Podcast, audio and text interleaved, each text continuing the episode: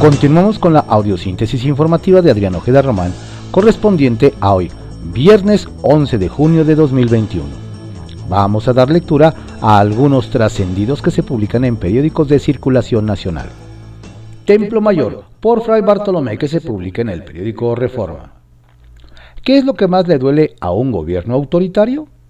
Que la sociedad civil se organice por sí misma y no de acuerdo a los deseos presidenciales. Eso explica que Andrés Manuel López Obrador les haya declarado la guerra desde el inicio de su administración a los organismos ciudadanos. La nueva ofensiva se dio en la comisión permanente, donde la senadora morenista Nancy Sánchez Arredondo presentó una iniciativa para limitar la acción de las ONG que reciben fondos del extranjero. Su argumento es evitar que tengan injerencias en asuntos estrictamente competentes del Estado mexicano. Por lo visto, la legisladora no sabe que precisamente la sociedad civil entra en acción cuando el Estado falla. Por eso existen agrupaciones que protegen los derechos humanos, defienden el ambiente, combaten la corrupción, denuncian los abusos del poder, apoyan a mujeres víctimas de violencia, buscan a desaparecidos y un larguísimo etcétera.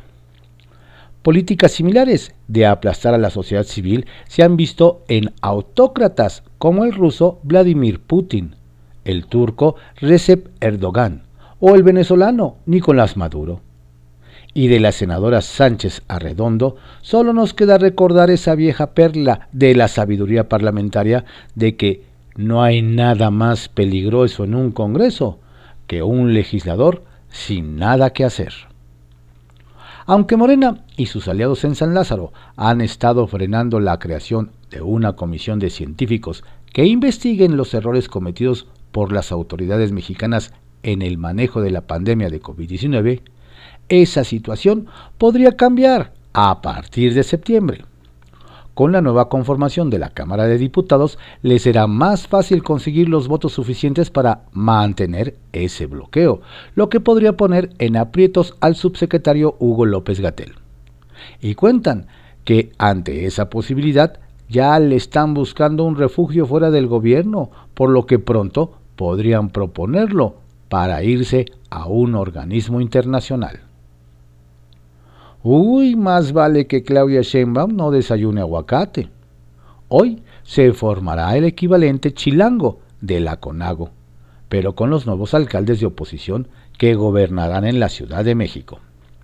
Estarán los reelectos Santiago Tabuada y Adrián Rubalcaba, y los flamantes ganadores Mauricio Tabe, Margarita Saldaña, Giovanni Gutiérrez, Luis Gerardo Quijano, Lía Limón, Sandra Cuevas y Alfa Eliana González, quienes pedirán un reparto más equitativo del presupuesto local.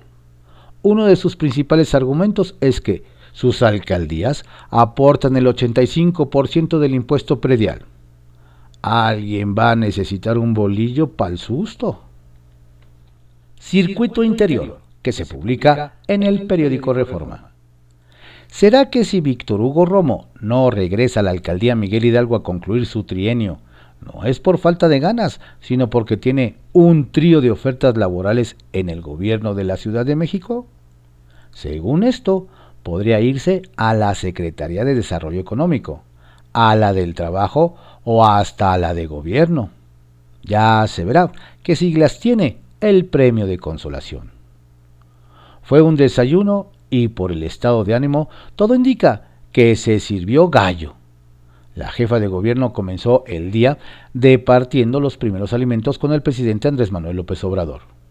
Oficialmente, el tema fue línea 12, aunque quienes le saben al asunto aseguran que en realidad se trató de una especie de regaño, curso con recomendaciones sobre qué hacer para aminorar los dolores de cabeza electorales. Provecho. El Caballito, que se publica en el periódico El Universal. Ahora les quitan el agua en Álvaro Obregón. En Álvaro Obregón caló hondo la derrota de Morena, al grado que se están tomando algunas represalias por parte de las autoridades locales. Nos explican que un grupo de trabajadores de la demarcación se presentó en la colonia Santa Rosa, donde ganó la panista Lía Limón por amplio margen, para comentarles a los habitantes que se cortaba el suministro de agua potable en pipas que se les venía entregando de manera regular previo a los comicios del 6 de junio. Ahora los vecinos piden al alcalde saliente Alberto Esteba de una, de una respuesta al respecto, pues se aseguran que no se vale este tipo de represalias. Dejan sola a Margarita Saldaña. Una fiesta se vivió ayer en el Instituto Electoral de la Ciudad de México donde se llevó a cabo la entrega de constancias a los ganadores. Sin embargo, llamó mucho la atención las diferencias que hubo entre los triunfadores, sobre todo del Partido Acción Nacional. En la ceremonia de Mauricio Tabe, quien ganó en Miguel Hidalgo, fue toda la dirigencia partidista, hasta el presidente nacional, Marco Cortés. Sin embargo, literalmente dejaron colgada a Margarita Saldaña, quien se llevó el triunfo de Azcapotzalco, una situación que fue muy marcada. Nos dicen por esa demarcación que no vaya a ser así la relación en los próximos tres años, pues todos los triunfos tienen la misma importancia. Sedubi por la reactivación del centro histórico. En la Secretaría de Desarrollo Urbano y Vivienda se pusieron a trabajar de inmediato tras la veda electoral. La noche del pasado miércoles tuvieron una reunión con representantes del Instituto Nacional de Antropología e Historia en la que el secretario Carlos Ulloa Pérez presentó los esbozos de lo que será la reactivación del centro histórico. Nos platican que el edificio de la antigua, Contraloría, que se ubica en Juárez y Reforma, tendrá un uso mixto, donde se convivirán oficinas, un hotel y hasta departamentos. Don Carlos jugará un papel fundamental en el tema de la reactivación con el sector empresarial, principalmente del inmobiliario de la Ciudad de México reparten culpas en el Estado de México. Terminaron las elecciones y en Morena todos reparten culpas.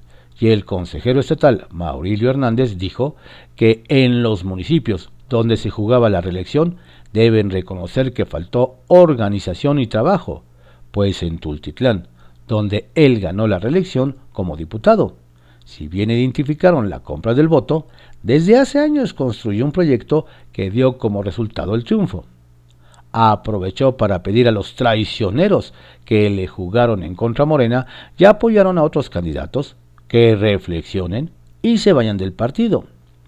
Quizá lo dijo para que Ricardo Moreno, senador con licencia, aproveche y deje de una vez en paz a Toluca, donde perdió el candidato morenista.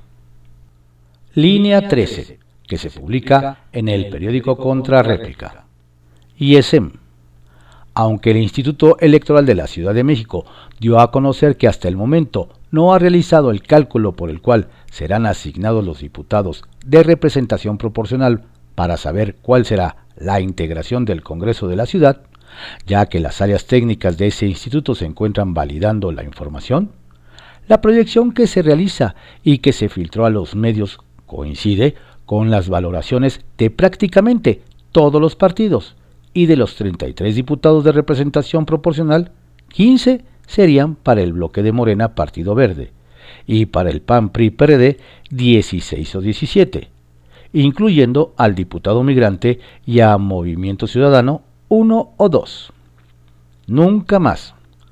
Este jueves de Corpus, la jefa de gobierno, Claudia Sheinbaum, develó un memorial en el faro del antiguo Cine Cosmos, el que dijo recuerda el régimen de represión y corrupción que fue capaz de asesinar estudiantes que luchaban por libertades. Recordó que hace 50 años en ese lugar se refugiaron los estudiantes durante el llamado halconazo. Finalmente aseguró que el movimiento al que pertenece proviene de esa lucha contra el autoritarismo. Dos años y medio perdidos. El problema, problema real de Morena en el siguiente Congreso de la Ciudad es cómo integrar la mayoría, pues por donde se le vea no alcanza los 34 legisladores ni con sus aliados, por lo que en la Ciudad de México no se cumplieron los objetivos que ese partido se planteó y para muchos se perdieron dos años y medio, porque no se supo qué hacer, por lo que se debe hacer una profunda reflexión y reorganizar al partido. Así lo señaló en el programa del Día del Juicio transmitido por el canal del Congreso. Además reconoció que no visitó la capital del país porque se enfocaron en el interior del país. A ver si no es demasiado tarde. Renuncias. Los saldos de la elección del pasado domingo continúan y ahora toca el caso al Partido Verde de la Ciudad de México. La coordinadora de ese partido en el Congreso Capitalino informó que deja las filas de ese instituto político. Según lo señalado por la diputada Alessandra Rojo de la Vega, la gota que derramó el vaso fue que se utilizara su nombre y su causa para convencer al grupo de influencers que durante la etapa de veda electoral hicieron llamados a votar por ese partido. Y aunque no está definido si será parte de la siguiente legislatura de la Cámara de Diputados, ella ya tomó su decisión. Kiosco, que se publica en el periódico El Universal. Organiza alcalde Pachangón para festejar su reelección. Quien regresó a su cargo en Sinaloa sintiéndose diestro y partiendo plaza nos platican fue el recién reelecto alcalde de Mazatlán, Luis Guillermo Benítez Torres, de Morena, pues organizó tremendo pachangón con la asistencia de miles de personas en la explanada del estadio El Kraken, el cual estuvo amenizado por las bandas de Max Peraza y Los Recoditos. Nos detallan que el festejo de don Guillermo levantó fuertes críticas, pues se suponía que en la 4T había política de austeridad, pero además Mazatlán está más cerca del semáforo epidemiológico rojo que del verde, por lo que varios señalaron que a negocios y escuelas les aplican normas sanitarias estrictas, mientras el alcalde festeja en plena pandemia. Como dicen por ahí, y lo que falta. Elección reparte tapabocas. Luego de la victoria del candidato de Morena a la gobernatura de Baja California Sur, Víctor Castro Cosío, nos cuentan que, tal parece, que varios se pusieron un tapabocas y no precisamente por la pandemia. Nos relatan que tras cantar anticipadamente su victoria, el abanderado del PRI, PAN y PRD, Francisco Pelayo Covarrubias, desapareció de escena. El líder estatal panista, Carlos Rochín, pidió tibiamente recuento de votos y el gobernador Carlos Mendoza Davis del PAN hizo mutis electoral, pues esta sería su segundo descalabro, ya que en 2018 Morena ganó la mayoría en el Congreso y tres alcaldías, aunque ayer ya varios salieron muy sonrientes y tal parece que se prepara una terza transición. Quiere diputada portar el guinda. La que ande haciendo ojitos a Morena en Hidalgo, nos comentan, es la diputada local Jajaira Aceves Calva, del PES. Pues ante el inminente desaparición de su partido por no alcanzar el suficiente número de votos, ahora anda viendo qué fuerza le da asilo. Nos refieren que eso de cambiar de color no sería algo nuevo, algo nuevo para doña Jajaira, pues hace poco dejó Nueva Alianza para irse al PES. Sin embargo, hay voces en Morena que no olvidan todas las veces que doña Jajaira se le fue a la yugular a la 4T y criticó al presidente Andrés Manuel López Obrador. Por lo que, ante los rumores del nuevo cambio de bandera, la legisladora salió al paso a rechazar esas versiones. Aunque, como dice una cosa, dice otra. Dejan solos a consejeros. Nos comparten que en Tlaxcala ya se traen entre ojos el Instituto Tlaxcalteca de Elecciones y la Secretaría de Seguridad Ciudadana del Estado, por los disturbios que se registraron en casi 10 consejos municipales por grupos inconformes con los resultados electorales. Nos refieren que los consejeros electorales afirmaron que se sintieron solos, pues acusaron falta de apoyo y omisiones de la Secretaría de Seguridad Ciudadana para atender los llamados de apoyo y contener las manifestaciones violentas. Sin embargo, su queja no tuvo eco en la dependencia de seguridad, donde se hicieron como que la Virgen les habla, por lo que ahora los consejeros electorales analizan llamar a la secretaria de Gobernación, Olga Sánchez Cordero, a que cumpla con su promesa de cuidar el proceso electoral hasta su conclusión. SAS. Bajo reserva, que se publica en el periódico El Universal. La verdad sobre el fin de las conferencias de López Gatel. El fin de las conferencias sobre la pandemia de COVID-19 tiene varias lecturas, pero ninguna cuadra con la versión oficial de que se debe a la tendencia a la baja que experimentan los contagios. Nos hacen ver que ya es muy evidente el desgaste que hay en la cabeza de estas ruedas de prensa el subsecretario Hugo López Gatel, quien cada vez se muestra más irascible e intolerante a preguntas incómodas. Algunos ven en este clima una posible razón para haber puesto sana distancia entre el funcionario federal y los medios. Sin embargo, nos hacen ver que la verdad sobre el fin de estas conferencias será tan difícil de conocer como la de las cifras reales de fallecimientos por COVID que nunca reveló don Hugo. Se acerca decisión de la Corte sobre el uso lúdico de marihuana. Nos comentan que en la Suprema Corte de Justicia de la Nación está todo listo para analizar la declaratoria de inconstitucionalidad de los artículos de la Ley General de Salud que prohíben el uso lúdico de la marihuana. Ante la omisión del Poder Legislativo de emitir una regulación en cumplimiento a la jurisprudencia de la Corte, los ministros tienen programado discutir el 28 de junio si eliminan totalmente los artículos para obligar al Congreso a legislar lo antes posible. El EDOMEX y el 2024. Conforme pasan los días, empieza a conocerse la dimensión del triunfo de la alianza opositora en el Estado de México, nos hacen ver. Por ejemplo, en la actual legislatura hay un dominio de Morena, mientras que en la siguiente, datos preliminares muestran que el PRI y sus aliados pelearán la mayoría del Congreso estatal a los morenistas y sus aliados. Y si hablamos de alcaldías, el PRI tendrá 48, mientras que Morena suma 26. PAN 19, PRD 10, Partido Verde 6, PT 4. Es decir, que los priistas y sus aliados gobernarán más municipios que Morena, que Morena y los suyos. Estas cifras, nos comentan, no solo dan cuenta del trabajo del gobernador priista Alfredo del Mazo, sino que ponen al Estado en la ruta de ser un importante bastión opositora en las elecciones de 2024 no ven extradición de los Jenkins. Aquí le comentamos que en el caso de la Fundación Mary Street Jenkins, un juez de control de Puebla libró órdenes de aprehensión en contra de los presuntos implicados en el fraude de más de 14 mil millones de pesos en contra de la citada fundación.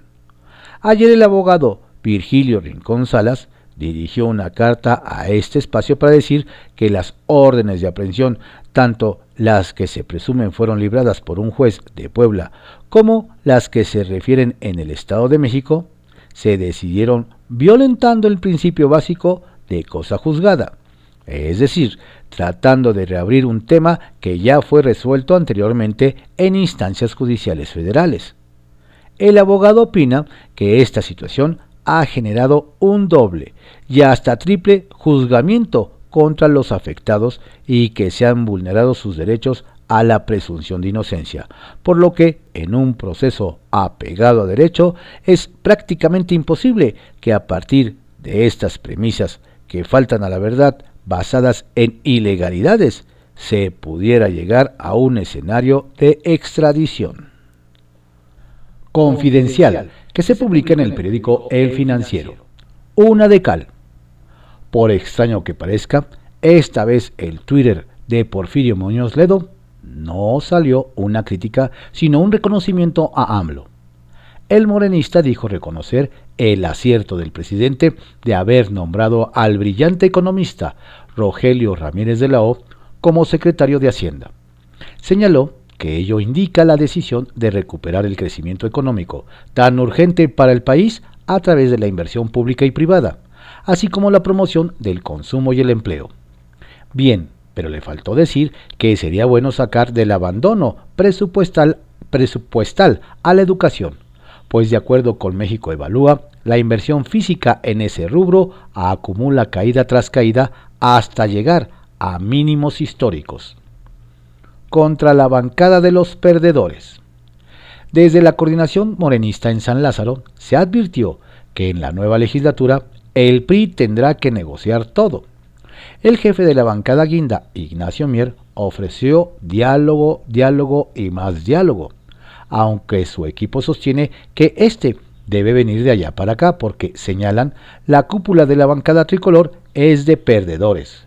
Alejandro Moreno en Campeche, Ildefonso Guajardo en Nuevo León, Carolina Vijano, que perdió la mayoría del Congreso en Hidalgo. No es que haya muy buenas cuentas en ese partido, puntualizan. Complacencia panista. Ante las críticas de Gustavo Madero y Damián Cepeda a los resultados del 6 de junio, el líder del PAN, Marco Cortés, felicitó en una reunión virtual a los jefes estatales del Albiazul por su esfuerzo, gracias al cual, enfatizó, se lograron 73 diputaciones federales de mayoría relativa, 80% del crecimiento sobre 2018. Según el michoacano, el PAN gobernará a 46 millones de mexicanos, lo que debe hacer sentir orgulloso a los panistas. La complacencia, si bien endulza la realidad electoral, puede ser un arma de doble filo para Acción Nacional de cara a 2024. Sigiloso encuentro con los machuchones. A veces su ronco pecho si es bodega. Aunque el presidente se le cuestionó si ayer desayunaría con empresarios, lo negó. Más tardó en despachar a Claudia Sheinbaum de Palacio Nacional, con quien sí tomó sus alimentos, que en lo que llegó a un encuentro que buscaba mantener en reserva con el Consejo Mexicano de Negocios. Tras la cita, se mostró contento y dijo que fue una reunión amistosa y no hubo ninguna diferencia, ninguna confrontación. Fue todo en armonía. Campaña negra sin denuncias. Resulta que a pesar de que el gobierno federal se quejó de millones de llamadas con mensajes para no votar por Morena en el caso de la Ciudad de México, la Fiscalía, a cargo de Ernestina Godoy, no ha dado a conocer el inicio de una sola investigación por estos casos que forman parte de una supuesta campaña de desprestigio contra el partido en el poder. De hecho, la institución se quedó con el corte de 34 carpetas de investigación por presuntos delitos electorales durante los comicios. Secuela al SNI. El fiscal general Alejandro Gertz Manero se apuntó una nueva victoria legal, aunque de índole personal. Logró ser reconocido en el nivel 3 por el Sistema Nacional de Investigadores del CONACIT, tras una batalla legal de más de una década. Gertz quien fue rechazado en cinco ocasiones, obtuvo una sentencia favorable por parte del CONAPRED. El ex rector de la Universidad de las Américas fue instalado en la más alta categoría del Sistema Nacional de Investigadores por contar con los requisitos necesarios y por su obra y trascendencia nacional e internacional. ¿Será? No se olvida.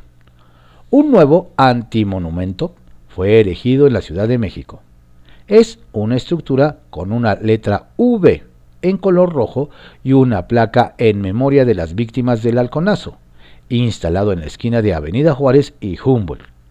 La capital es sede de otros antimonumentos célebres, como el dedicado a las víctimas de la guardería ABC, ubicado frente a las oficinas del IMSS, y el levantado por los desaparecidos de Ayotzinapa sobre Paseo de la Reforma. Trascendió que se publica en el periódico Milenio. Trascendió que después de la encerrona con los empresarios del Consejo Mexicano de Negocios, acompañado por Alfonso Romo, el presidente Andrés Manuel López Obrador se reunió con Miguel Rincón Arredondo, cabeza de Biopapel, para hacer un balance del encuentro realizado en el Museo Calus, donde el mandatario adelantó al cónclave que solo faltan tres reformas de gran relevancia para el resto del sexenio. Trascendió que en oficinas federales dicen que Alfredo del Mazo, gobernador mexiquense, anda muy colaborador frente al nuevo escenario de pluralidad política que existe en la entidad que encabeza. Ya ha manifestado su interés de trabajar de la mano con el Congreso local entrante. De hecho, se ha sumado a diversas acciones en conjunto con la jefa de gobierno Claudia Sheinbaum. Ya ha externado que su prioridad es mantener el diálogo con todas las fuerzas. Y no le queda otra.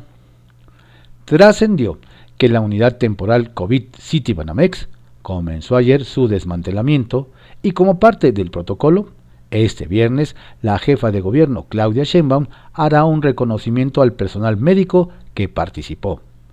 Sin embargo, hay quienes también esperan que haya buenas noticias en cuanto al pago de los profesionales que por más de un año expusieron su vida en pro de la salud de los miles de capitalinos. Trascendió que para quienes buscan especular en torno al vértigo postelectoral, surgió la atenta puntualización de que el estratega, político Hugo Scherer no tiene relación contractual alguna con el gobierno de Claudia Sheinbaum desde diciembre de 2018, porque no faltan los malpensados que quieren ver una ruta de desgaste contra el consejero jurídico de la presidencia Julio Scherer. Pepe Grillo, que se publica en el periódico La Crónica. Vale la pena recuperarlo porque tal vez sea el único reconocimiento público de un integrante del gabinete presidencial al trabajo realizado por el INE en las elecciones del domingo pasado. Olga Sánchez, secretaria de Gobernación, dijo que el INE hizo bien su trabajo. Tampoco se deshizo en elogios, pero con eso fue suficiente. No hace mucho, varios pro-hombres de la 4T anunciaron su intención de extinguir al INE y ya entrados en gastos al Tribunal Electoral del Poder Judicial de la Federación. Al presidente no le gustan los organismos autónomos y el INE encabeza la lista de los que desde su óptica salen sobrando. Por eso, el reconocimiento de Olga adquiere otra dimensión porque estableció que la existencia del INE es buena para el país. Lo que los que buscan extinguirlo tendrán que seguir esperando. La última y se va. La versión es que el doctor López Gatel ofrecerá esta noche su última conferencia sobre el COVID. Fueron largos 15 meses de trabajo extenuante en los que pasó de todo. Hubo un momento en que se le consideró la estrella más brillante de la 4T, listo para aventurarse políticas del más alto nivel. Él también se la creyó, y ahí empezó su caída. El presidente hablaba bien de él en las mañaneras y el propio López Gatel se autocelebraba en las noches uno y otro se regodeaban en supuestos éxitos que sólo ellos palpaban. Engolosinados, engolosinado se dedicó a darle coba al presidente que sabe mucho de política, pero no sabe nada de pandemias, ni tenía interés en aprender. Las cifras de contagiados y fallecidos por COVID fueron minando su credibilidad hasta que sus conferencias nocturnas resultaron irrelevantes. Dicen que puede caer parado y asumir dentro de poco la titularidad de la Secretaría en la que trabaja. Será un reconocimiento político, no médico. Teléfono descompuesto. Durante la tarde de ayer, los gobiernos de Estados Unidos y México y Guatemala jugaron al teléfono descompuesto. Circularon versiones encontradas sobre lo que había pasado durante la visita de la vicepresidenta Kamala Harris. Se dijo que Harris había dejado muy en claro ante los presidentes de Guatemala y México que quería un poder judicial independiente, una prensa independiente y que se dejara trabajar sin interferencias a las ONGs. Se permitió correr esa versión unas horas hasta que de la oficina de la vicepresidenta se aclaró que el tema de las ONGs lo había tratado solo en Guatemala y no en México. Sobre el Poder Judicial y la prensa independiente no hubo aclaración. ¿Significa que sigue vigente la demanda o de eso tampoco se habló? Señales de distensión. La relación entre el gobierno federal y la cúpula empresarial no ha sido fácil, pero en los últimos días han aparecido señales de distensión. La primera fue el nombramiento de Rogelio Ramírez de la O como nuevo secretario de Hacienda, que tuvo una recepción positiva, incluso cálida, entre los hombres de negocios del país.